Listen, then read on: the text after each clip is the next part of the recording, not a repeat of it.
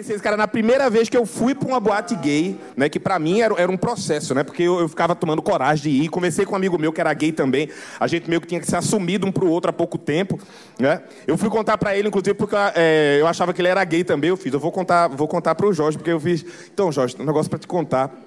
É, eu sou gay. Aí ele teve uma reação muito boa, que ele olhou pra mim e fez. "Ah, Mentira!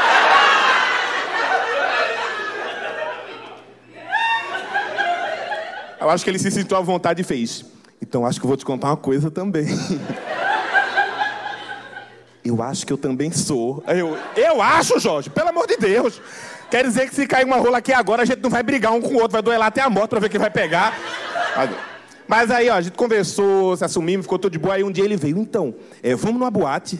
Eu fiz, eu nunca fui, tu já foi, também nunca fui, não. Mas bora, então a gente vai junto, porque aí qualquer coisa a gente dá apoio moral um pro outro, que eu nunca fui, não sei como é, a gente ficava com esse medo todo. Aí a gente, vamos, vamos. E aquela coisa, né? A gente foi de ônibus, vê? Nossa, muita humilhação, de ônibus. E a gente ia pra essa boate, era uma boate que tinha em Recife chamada Metrópole. A gente morria de medo, porque na entrada da Metrópole tinha uma fila para entrar na boate. Então o medo da gente era da gente estar na fila, porque a gente não era assumido, né? ninguém sabia.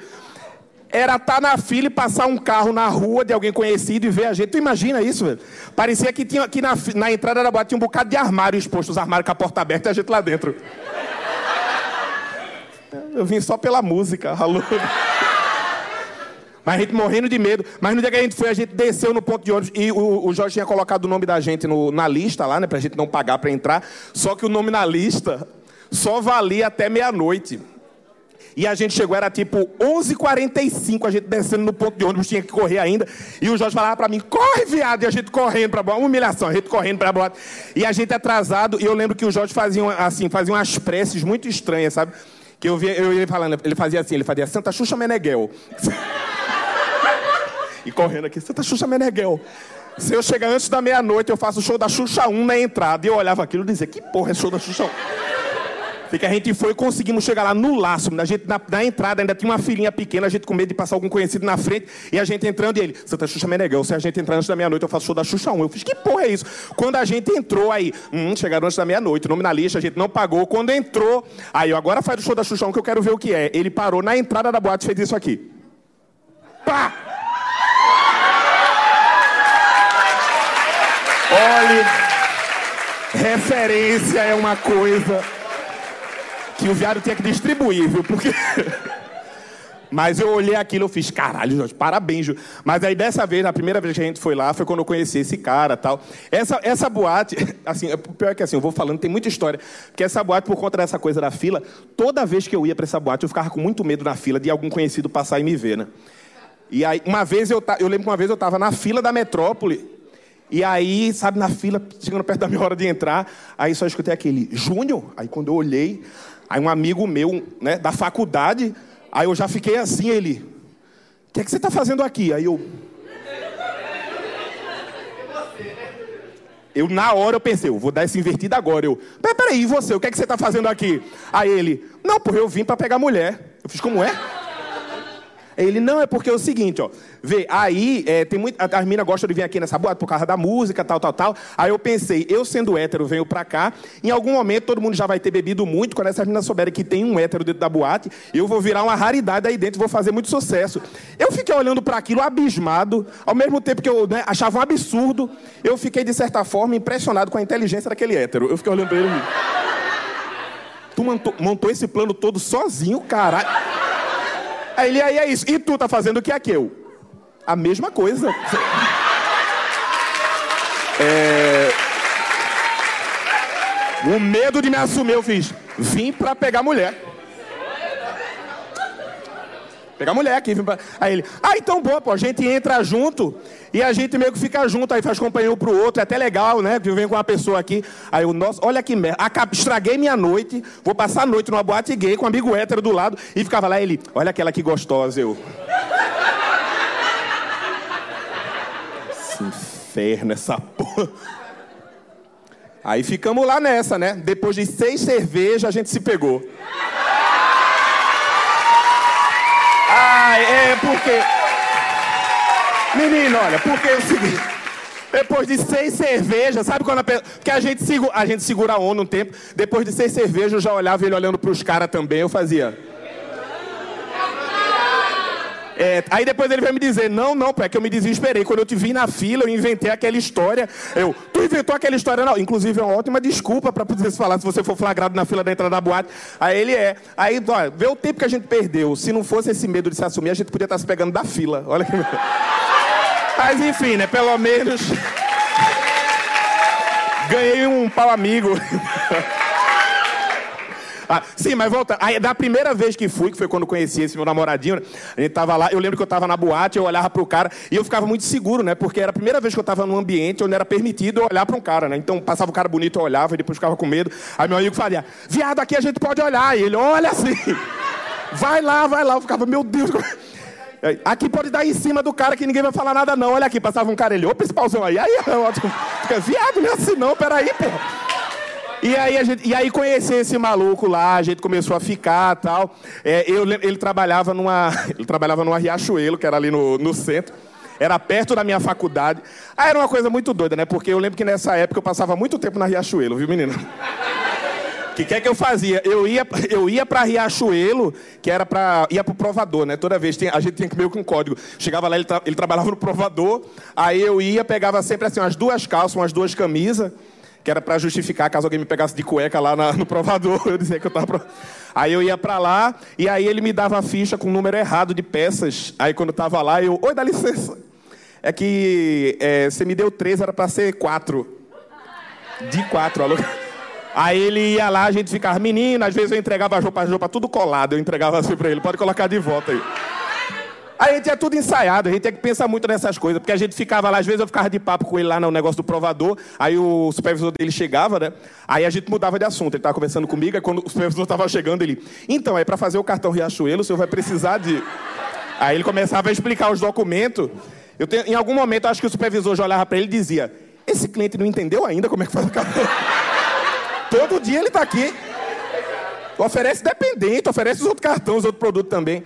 Sei que ficava nessa, ficava muito tempo na Riachuelo. E aí um dia, perto, né, dia dos namorados, tal, ele né, marcou para eu ir lá para casa dele. Ah, meus pais vão estar viajando, vai para lá, a gente vai ficar sozinho em casa. Eu, opa, vamos para lá.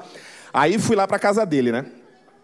Cheguei lá, menina, toquei a campainha, aí quem abriu, abriu uma, uma né? A mulher abriu abriu a porta, olhou assim pra mim. Aí eu já fiquei, meu Deus, será que eu cheguei cedo demais? Será que a galera não viajou? O que é que tá acontecendo? Aí ela olhou assim e fez, sim, aí eu, não, eu vou falar com, com o menino aí. Ela, ah, e chamou assim, ô Rodrigo. Aí, aí ficou olhando pra mim e fez, e você? Quem é? Aí eu, ele não falou de mim, não? Ele falou de mim. Eu sem saber quem era. Quando ele chegou, aí ele, aí ele foi me falar, né? Que não, era na verdade a empregada que estava lá ainda. Ela estava saindo, aí por coincidência saiu na hora que me viu.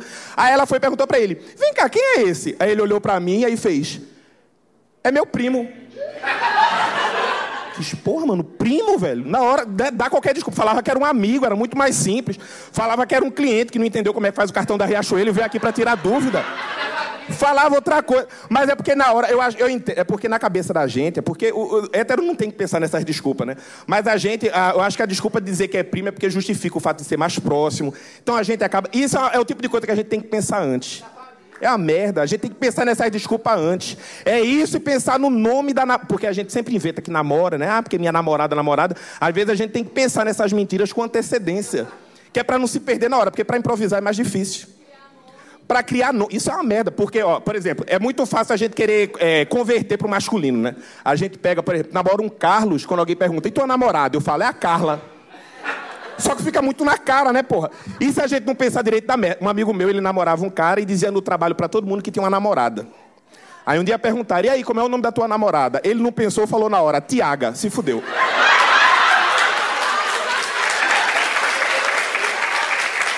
Tiaga! A galera ficou. Ele tem a sorte que ele trabalhava com a galera, gente boa, a galera entendeu. A galera não queria pressionar ele para ele se assumir, então, ó, vamos esperar o tempo dele.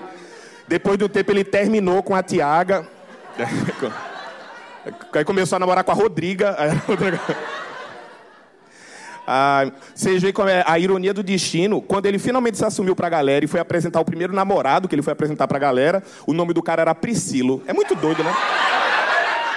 Mas enfim. Mas aí o cara foi, mostrou, aí não, é meu primo. Aí a, a Cleide, né, aquela mulher que trabalhava lá, olhou assim, teu primo? Filho de quem é ele? Não é? A gente ficava, oi, oi querida, dá licença, vai embora. Aí, aí ele olhava para mim e falava, é filho do tio Ricardo. Não é que parece mesmo com o seu Ricardo, né? Nossa, olha, prazer te conhecer, viu? Tá bom, eu vou lá então, viu? Tchau, tchau. Aí eu, nossa senhora, ainda bem que ela acreditou, né? Mas nem entrei assim, já, com, já cheguei desse jeito, né? Já cheguei tomando um susto. Aí entrei lá, ele, ah, então, pô, pô, desculpa aí, né? Mas que bom que deu certo. Aí ela fez almoço pra gente, preparei almoço pra gente ficar de boa aqui hoje. Hum, que delícia. Né? Hoje a gente vai comer bastante, tá louca? Aí a gente lá de boa, né? Daqui a pouco toca a campainha de novo. Ele foi lá atender, eu já pensando, eu já, tá... eu já tava aqui, o pau tá marcando aqui. Aí ele foi lá atender a porta. Eu vi, assim, eu percebi o terror na expressão dele, porque ele abriu a porta, falou um pouquinho, olhou para mim com medo assim. E aí eu não entendi que depois ele voltou, ele, a Cleide e mais uma senhora. E eu me ajeitando assim no sofá, né? Eu, eita porra, essa porra. Como é que faz agora? E aí, menino, tu acredita que a Cleide voltou lá? Aí fez, menino, então, não vai acreditar que eu encontrei ali na esquina Dona Terezinha, tua avó. Encontrei ela e disse: Dona Terezinha, a senhora não vai acreditar quem é que chegou agora lá na casa. Seu sobrinho, filho do seu Ricardo. Aí ela fez questão de vir aqui, até porque faz tanto tempo que ela não vê, né? Nossa, e aí ele olhava para mim assim, como quem diz. Né? E eu olhava para ela e vinha a senhorinha, eu não sabia o que fazer ainda, cumprimentei a senhorinha, fiz bem essa avó. E... Nossa, apavorado. Gente, essa mentira vai ter que. Essa mentira vai ter que emplacar em algum momento. E aí a dona, a, nossa, a dona Terezinha olhava para mim assim desconfiada e fazia. Ele tá diferente, meu Deus. Na minha cabeça, eu fazendo prece já. Na minha cabeça já tava Santa Xuxa Meneghel. Se Dona Terezinha acreditar que eu sou mesmo neto dela, eu faço show da Xuxa quando ela for embora. Mas eu tava assim, eu, não, sou eu sim. Ela, é que você tá diferente. E como é que tá o Ricardo? Ele melhorou? Aí eu olhava para ele, ele não me dizia nada. Eu olhava para a Cleide, a Cleide já tinha percebido o que é estava acontecendo. Tanto é que a Cleide estava olhando a conversa meio.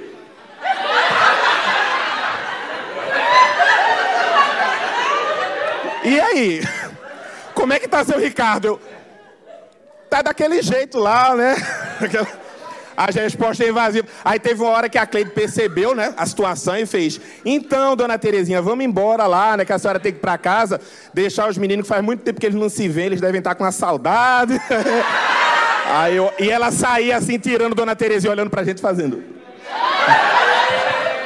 Disse que ele virou um pouquinho refém dela, porque disse que ela dentro de casa ela pedia as coisas para ele. Ele dizia, não vou fazer não. Ela dizia, então vou ligar aqui pro seu Ricardo para ver quando é que ele pode vir visitar a gente. Nossa, foi, levou elas até, né? Deixou elas lá. Quando levou no portão que ele voltou, eu tava na, na sala da casa dele assim. Deu certo, né, pelo menos. Ah, menino, olha, nesse dia. Nesse dia a gente almoçou, mas ninguém comeu ninguém. Foi um drama, viu? Muito obrigado, vocês choram demais. Valeu, galera da São Data! Oh, obrigado!